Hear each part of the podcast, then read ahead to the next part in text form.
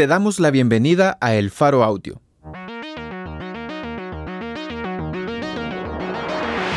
Ahora puedes escuchar nuestros reportajes en el momento que más te convenga.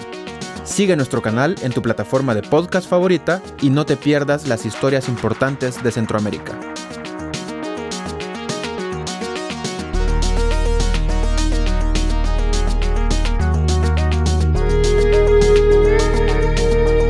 Hoy es 27 de marzo de 2023. Este es un artículo de Gabriel Labrador y Oscar Martínez, titulado Un año de régimen de excepción. Se consolida un Estado militar y policial. Publicado en elfaro.net. Más de 65.000 personas detenidas, un centenar de muertos en las cárceles, torturas y detenciones arbitrarias, restricción de derechos constitucionales, ocultamiento de información oficial, contratos y compras públicas sin licitación, y legalización de la arbitrariedad para que los cuerpos de seguridad puedan detener a cualquiera. Estos son apenas los más visibles resultados del régimen de excepción, que esta semana cumple un año de haberse decretado, y que ha sido prorrogado, ininterrumpidamente, 11 veces, en igual número de meses desde su entrada en vigor. Es un entramado jurídico que incluye otros 15 decretos legislativos, y que instauró cambios sensibles en el esquema de seguridad pública y de justicia del país. Cambios tan relevantes como el surgimiento de jueces sin rostro, la posibilidad de condenar a cárcel a alguien que no esté presente en el juzgado, o de que niños de 12 años, en lugar de enfrentar medidas de internamiento, sean castigados con hasta 10 años de cárcel. El régimen de excepción es una herramienta extraordinaria, permitida por la Constitución en el artículo 29, donde se establece la lista de derechos fundamentales que, según sea la emergencia, el gobierno puede suspender para restablecer el orden. Tras la masacre de 87 personas en un fin de semana, Bukele ordenó a la Asamblea Legislativa que impusiera la medida, a finales de marzo de 2022. Una investigación del Faro reveló que aquellas muertes eran la respuesta de la Mara Salvatrucha 13, a capturas contra algunos de sus miembros, mientras estaba aún vigente el acuerdo entre el gobierno de Bukele y esa pandilla. En un inicio, el régimen se centró más en esa organización criminal, pero con el paso de los meses, ya no hubo distinción, y la persecución fue también para el barrio 18 sureños, el barrio 18 revolucionarios, e incluso para pandillas más pequeñas cuya principal actividad era la venta de drogas.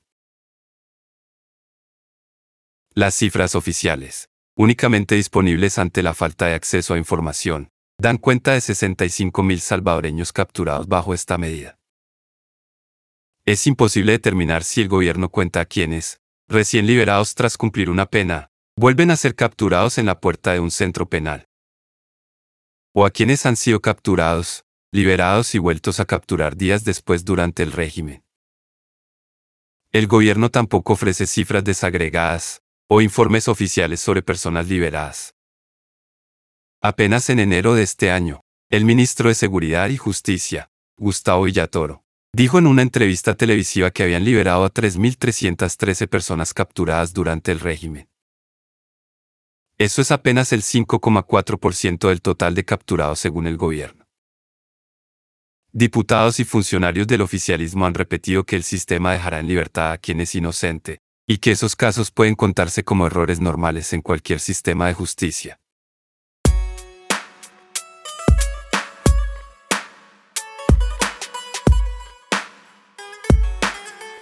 La maquinaria de propaganda gubernamental ha puesto a girar por el mundo imágenes de sometimiento a supuestos criminales. Desde que el régimen inició, en las primeras semanas bajo esta medida, Incluso la policía difundió en redes sociales videos de tortura a personas arrestadas y sometidas en el suelo.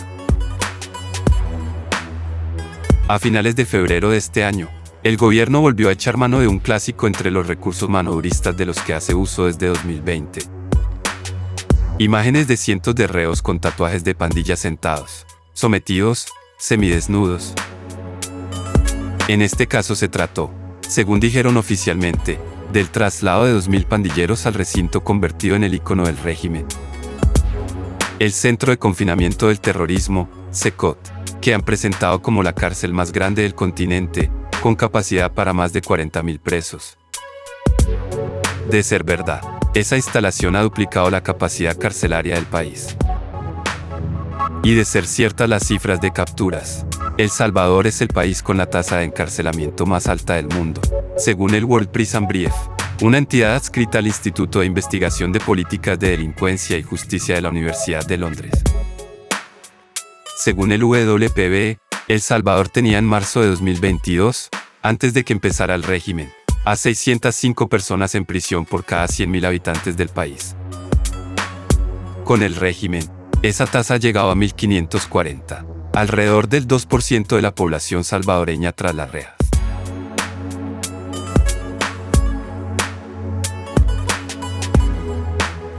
Antes del régimen de excepción, el sistema de prisiones tenía capacidad para 27.000 personas, y el Estado registraba 37.000 reos. El hacinamiento era la norma, si se dan por ciertas las cifras oficiales. Los más de 65.000 capturados por el régimen han elevado la población carcelaria a más de 100.000. Si el SECOT agregó 40.000 plazas, eso dejaría un sistema todavía saturado a pesar de tener espacio para casi 70.000 privados de libertad. A pesar de la consigna oficialista de que las capturas de inocentes son la excepción, varios hechos puntuales, informes internacionales y casos particulares publicados por la prensa concluyen que las detenciones arbitrarias son sistemáticas, y algunos prisioneros liberados han atestiguado torturas y muertes dentro de las cárceles. En mayo de 2022, apenas el segundo mes del régimen. El movimiento de trabajadores de la policía aseguró haber recibido varias denuncias de agentes que se quejaban de tener cuota diaria de capturas, sin importar si podían, o no, atribuir delitos a los detenidos. El MTP denunció el caso del pequeño municipio de Sinquera, en Cabañas, donde el jefe había ordenado 30 capturas diarias para satisfacer el discurso político del gobierno. Pero en Sinquera no hay pandillas, dijeron los dirigentes del MTP. En junio de 2022, el mismo MTP denunció que el caso se repetía en varias oficinas policiales del departamento de Santa Ana, y que los agentes que se negaban a hacerlo eran amenazados con ser trasladados a la Unión, en el otro extremo del país. Este periódico pudo constatar un caso similar. El de la isla El Espíritu Santo, donde nunca ha habido presencia pandillera, como confirmaron policías de Puerto El Triunfo, el municipio de Usulután al que pertenece la isla. Sin embargo, 22 jóvenes fueron arrestados, incluyendo un seleccionado mundialista de fútbol playa. La mayoría siguen presos. La lista de organismos internacionales que han denunciado los atropellos del régimen es larga, e incluye denuncias de tortura de parte de Amnistía Internacional, y cuestionamientos sobre desapariciones forzadas y muertes en cárceles contra el gobierno salvadoreño, de parte de seis oficinas de Naciones Unidas. Human Rights Watch y la organización salvadoreña Cristosal presentaron un informe en diciembre de 2022, en el que documentaron cientos de arrestos ilegítimos. Calificaron esta práctica como masiva y las violaciones a los derechos humanos de los detenidos como generalizadas y graves.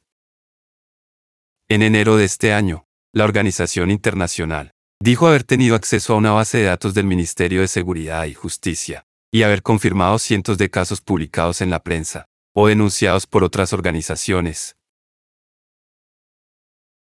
En febrero de este 2023, en una investigación de este periódico, que demostraba que, en medio de todos los abusos cometidos, el gobierno había logrado desarticular a las pandillas en las calles, Zaira Navas, ex inspectora general de la policía y coordinadora de Cristosal en el análisis del régimen de excepción, planteó, las investigaciones que tenemos en curso nos hacen tener una percepción preliminar de que el porcentaje de pandilleros capturados durante el régimen no llega ni al 30%, y que el resto, la mayoría, son civiles.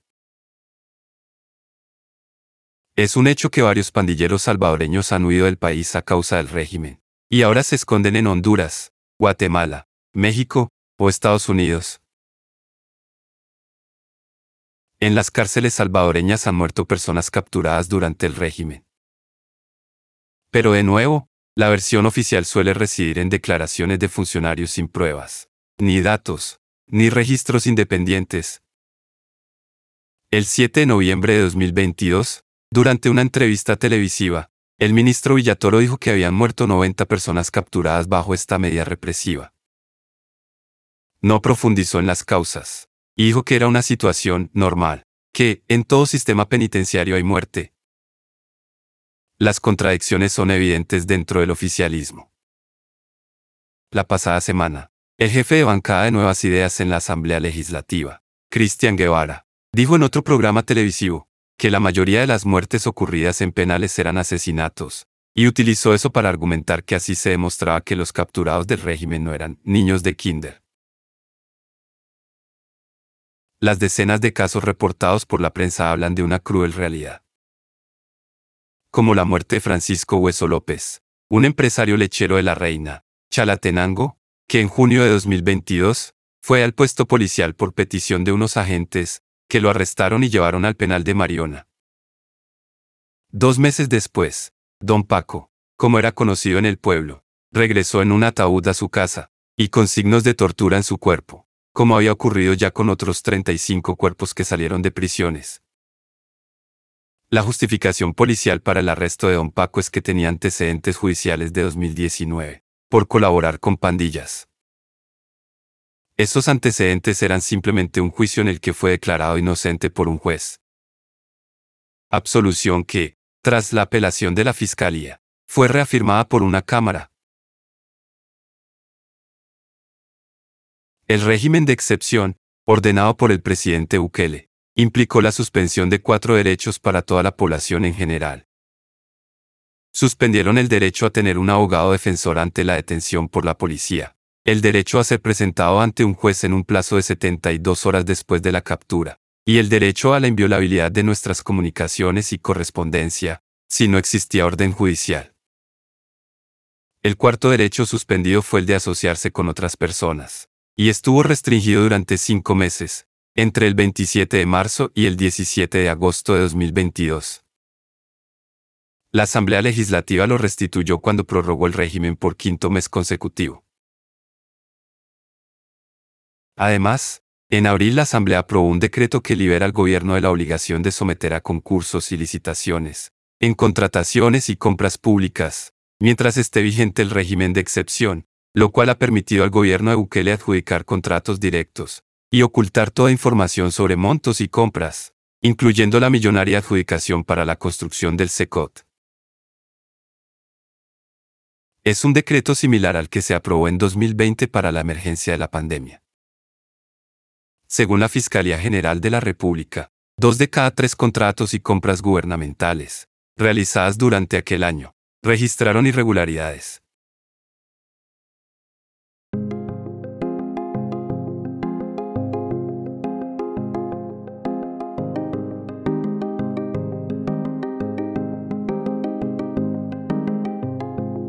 El régimen de excepción se fundamentó de forma dudosa, una sentencia de la Corte Suprema de Justicia de 1997 estableció que un incremento en los índices de criminalidad no es razón suficiente para instaurar un régimen de esas características, porque en realidad no supone una grave perturbación al orden a nivel nacional y general, o al menos no una que no pueda enfrentarse con las herramientas ya a disposición. De hecho, este mismo gobierno ya había reaccionado de forma distinta a otras dos masacres cometidas por las pandillas, mientras estaba vigente el pacto con ellas. A finales de abril de 2020, en plena pandemia, las pandillas asesinaron a 76 personas en cuatro días, y el presidente ordenó al ejército ocupar su fuerza letal contra los criminales que se opusieran al arresto, e hizo circular las primeras imágenes de pandilleros sometidos en masa, pero no aprobó ningún régimen, y el incremento cesó. En noviembre de 2021, de nuevo las pandillas asesinaron a 45 salvadoreños en tres días. Gracias a una investigación periodística de este medio, que incluye audios de los criminales encerrados en máxima seguridad, sabemos que en aquella ocasión, lejos de decretar un régimen de excepción, el gobierno utilizó a esos líderes pandilleros para detener la matanza en las calles. la vorágine de homicidios de finales de marzo de 2022 paró, tras el domingo 27 de marzo, cuando se aprobó el régimen y el país fue militarizado. Sin embargo, según lo recogido por organizaciones de la sociedad civil, las autoridades no solo utilizaron las nuevas prerrogativas aprobadas, sino que comenzaron a violar derechos que, en teoría, seguían vigentes.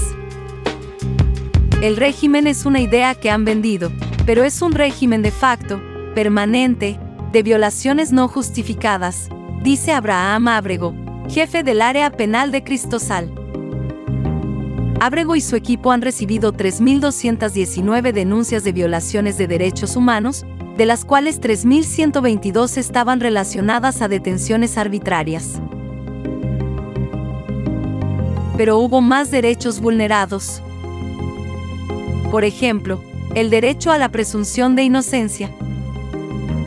Sin ningún argumento más que mostrar nerviosismo, policías y militares han capturado a decenas de personas, que luego son sometidas a procesos judiciales secretos, que operan bajo el manto de la reserva total, medida que la Fiscalía defiende, argumentando que la prensa puede utilizar algunos detalles para generar pánico en la población.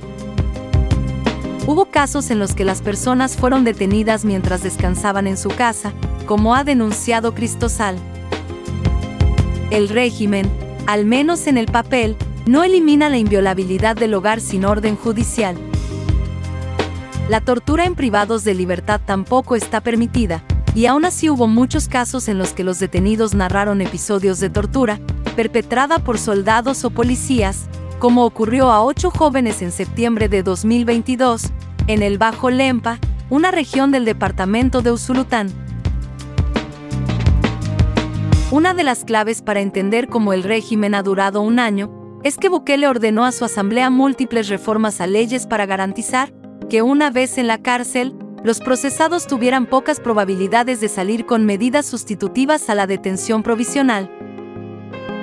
Bukele también logró golpear profundamente la independencia de los jueces, a través de los decretos que ya habían aprobado en 2021 a sus diputados, para jubilar a un tercio de los miembros de la Judicatura y reemplazarlos por otros más afines. Cristosal reporta casos de jueces que decidieron dejar en libertad a personas procesadas bajo las reglas del régimen y que fueron castigados por el oficialismo, enviados a juzgados lejanos o degradados a cargos de menor jerarquía. Este 24 de marzo, el exmagistrado y ex juez, Sidney Blanco, denunció ante la Comisión Interamericana de Derechos Humanos en Washington que la independencia judicial ha sido destruida por el presidente, lo que destruye la democracia, y normaliza las graves y sistemáticas violaciones a los derechos humanos. Los jueces y juezas de El Salvador tienen miedo. La madrugada del 27 de marzo de 2022, cuando los diputados aprobaron el régimen de excepción, la premura fue tal que la diputada oficialista, Elisa Rosales, no se dio cuenta de que el proyecto de decreto que leía estaba traspapelado, y que no era el documento en orden. No importó. Nadie pareció percatarse, y a la hora de votar, 67 diputados exclamaron de viva voz estar a favor de la medida. Mi primera impresión es que el régimen, aparentemente, no era planificado, sino que era más bien producto de una situación de quiebre de una negociación entre el gobierno y las pandillas, dice Ábrego, de Cristosal. Cuando lo hicieron, se dieron cuenta de que produce resultados en términos de apoyo popular, y entonces lo usan para eso, agrega.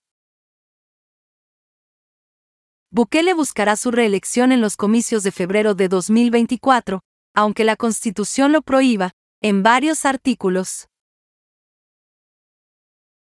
El siguiente paso era garantizar que los detenidos permanecieran en prisión, y que la medida no resultara un calco del plan Mano Dura, lanzado por el expresidente Francisco Flores en 2003, que apenas lograba retener por unas horas a los cientos de capturados, por tener apariencia de pandillero, y que fue más una estrategia política que una política pública.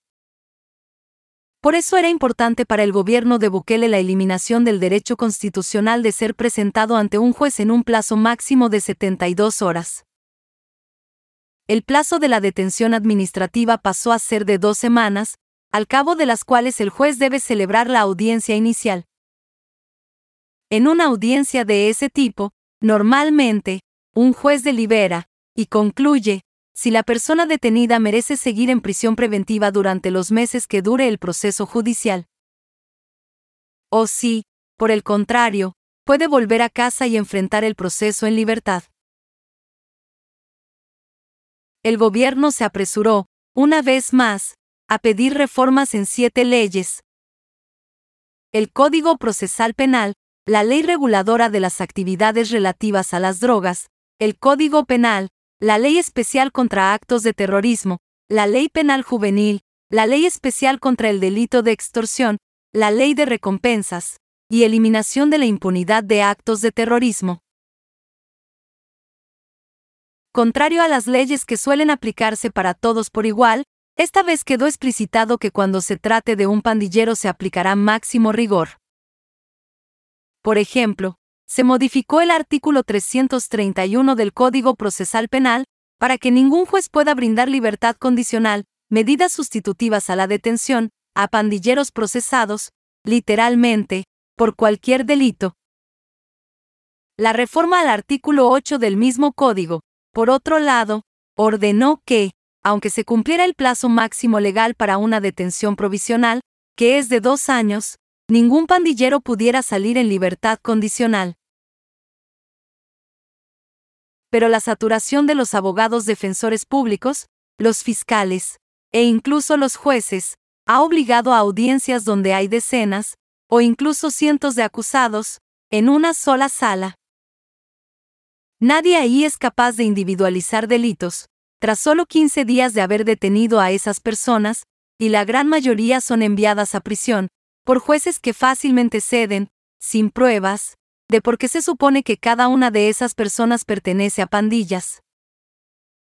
Por eso, miles de salvadoreños están encerrados en cárceles, y en medio de procesos que les han despojado de sus derechos ciudadanos, sin siquiera haber podido hablar con un abogado. Todas esas personas pueden pasar cualquier cantidad de años en esas prisiones, sin condena, hasta que el sistema resuelva sus casos.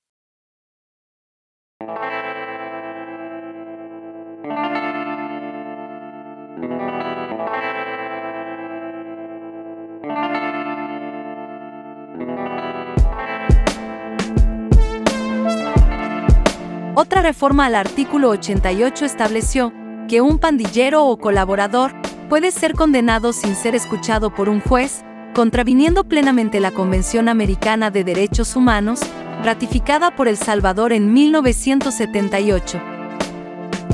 La reforma establece que, si un imputado está prófugo, el proceso que se inicie en su contra no se detendrá e incluso puede ser condenado en ausencia. A las pocas semanas de iniciado el régimen, el gobierno solicitó otras tres reformas. Esta vez, propuso una ambigua redacción para cambiar el artículo 345 del Código Penal y castigar con cárcel de 10 a 15 años a periodistas y ciudadanos que difundan mensajes relacionados a las pandillas y que un juez considere que causan zozobra en la gente. Un mes después de aprobada esta ley, este periódico publicó audios de un funcionario público del gobierno, que demuestran que la masacre se debió a la ruptura del pacto, y que incluso el gobierno había liberado ilegalmente a un líder pandillero para calmar la ansiedad entre los criminales en las calles. Muchas de las investigaciones de pactos entre gobiernos y pandillas desde 2012, incluyendo el del gobierno de Bukele, se han hecho gracias a audios grabados en secreto por pandilleros que participaban en esos diálogos y que, de diversa forma, han sido obtenidos por periodistas. El gobierno no paró. Pidió cambios a la ley de proscripción de maras, pandillas, agrupaciones, asociaciones y organizaciones de naturaleza criminal en la que se incluyó un inciso que declara ilegal cualquier forma de expresión visual alusiva a pandillas. El tercer decreto aprobado ese día fue la creación de la Ley Especial para la Disposición y Utilización de los Bienes, Dineros, valores y activos incautados a las estructuras del crimen organizado, terrorismo y narcotráfico que, entre otras cosas, amplía el plazo para que un fiscal pueda pedir el decomiso de un inmueble, que según las indagaciones, pertenezca a un criminal. Pese a los cambios, seguía habiendo una debilidad en los casos montados por la Fiscalía. El gobierno no podía garantizar que los expedientes no fueran rechazados por los jueces al cabo de unos meses de investigación. Por ello, entre septiembre y noviembre de 2022, la Corte Suprema de Justicia y la Presidencia promovieron y lograron que la Asamblea Legislativa aprobara cuatro decretos con más cambios. Uno era para modificar la ley de telecomunicaciones, otro, para modificar la ley especial para la intervención de las telecomunicaciones, y otro, para modificar una vez más el Código Procesal Penal. El cuarto de ellos, que tenía que ver con la creación de nuevos juzgados, merece especial atención. Para septiembre de 2022, Casa Presidencial necesitaba garantizar que los jueces no cerraran los casos del régimen presentados por la Fiscalía.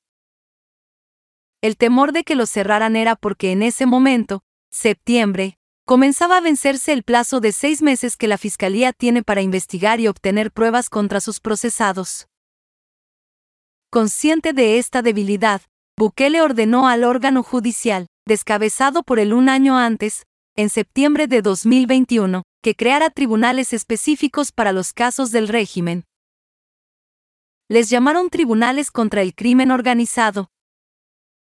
Normalmente, al cabo de los seis meses de investigación, un juez decide si un caso amerita enviarse a juicio o no. En los casos en los que el juez dicta sobreseimiento, la persona debe salir en libertad de inmediato. Y eso es lo que el gobierno quería evitar.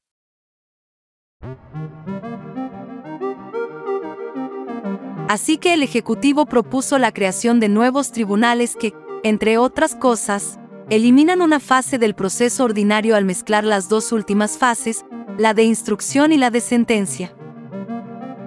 En pocas palabras, se elimina un paso del proceso ordinario se compromete el derecho a ser juzgado por un juez independiente e imparcial, así como también se comprometen las garantías judiciales reguladas en la Convención Americana sobre Derechos Humanos, concluyó Cristosal, en un estudio publicado en septiembre de 2022.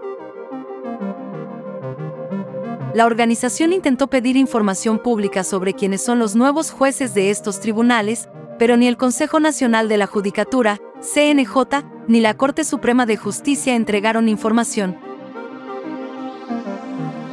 Aparejado a la creación de los nuevos tribunales, la presidencia de Bukele hizo otra jugada para garantizar que las personas detenidas tuvieran aún más difícil salir de la cárcel de forma preventiva.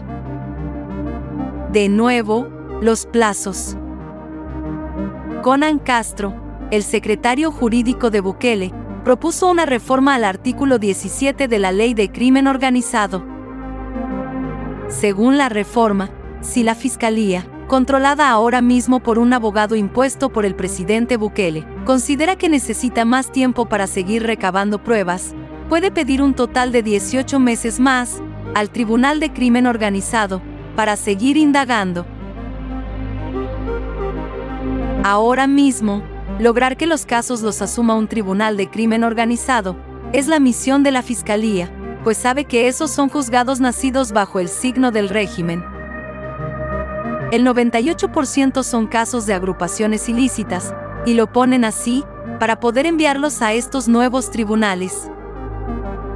Hay casos en los que hemos detectado fraude procesal, porque capturan gente en distintos lugares, y la versión que tienen es que los capturaron en el mismo lugar, y entonces eso ya les permite mentir y catalogarlo como agrupación ilícita, dijo Ábrego. Algunos de esos hallazgos fueron corroborados en una investigación de este periódico, sobre los expedientes ocultos, con los que se mantenía a 690 personas en prisión. A un año de régimen de excepción, todas las expresiones del oficialismo sostienen el mismo argumento desde la primera prórroga en abril, se extenderá hasta que sea necesario, siguen diciendo, sin argumentar, que definen como necesario.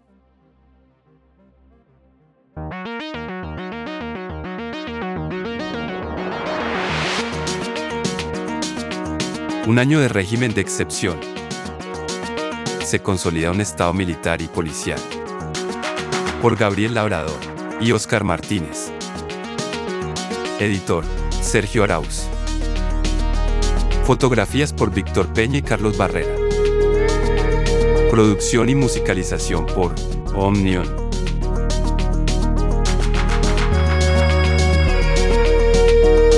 Gracias por escuchar esta historia. Si te parece valioso nuestro trabajo, apóyanos para seguir haciendo periodismo incómodo. Sé parte de nuestra comunidad Excavación Ciudadana desde un dólar a la quincena. Ingresa a apoya.elfaro.net.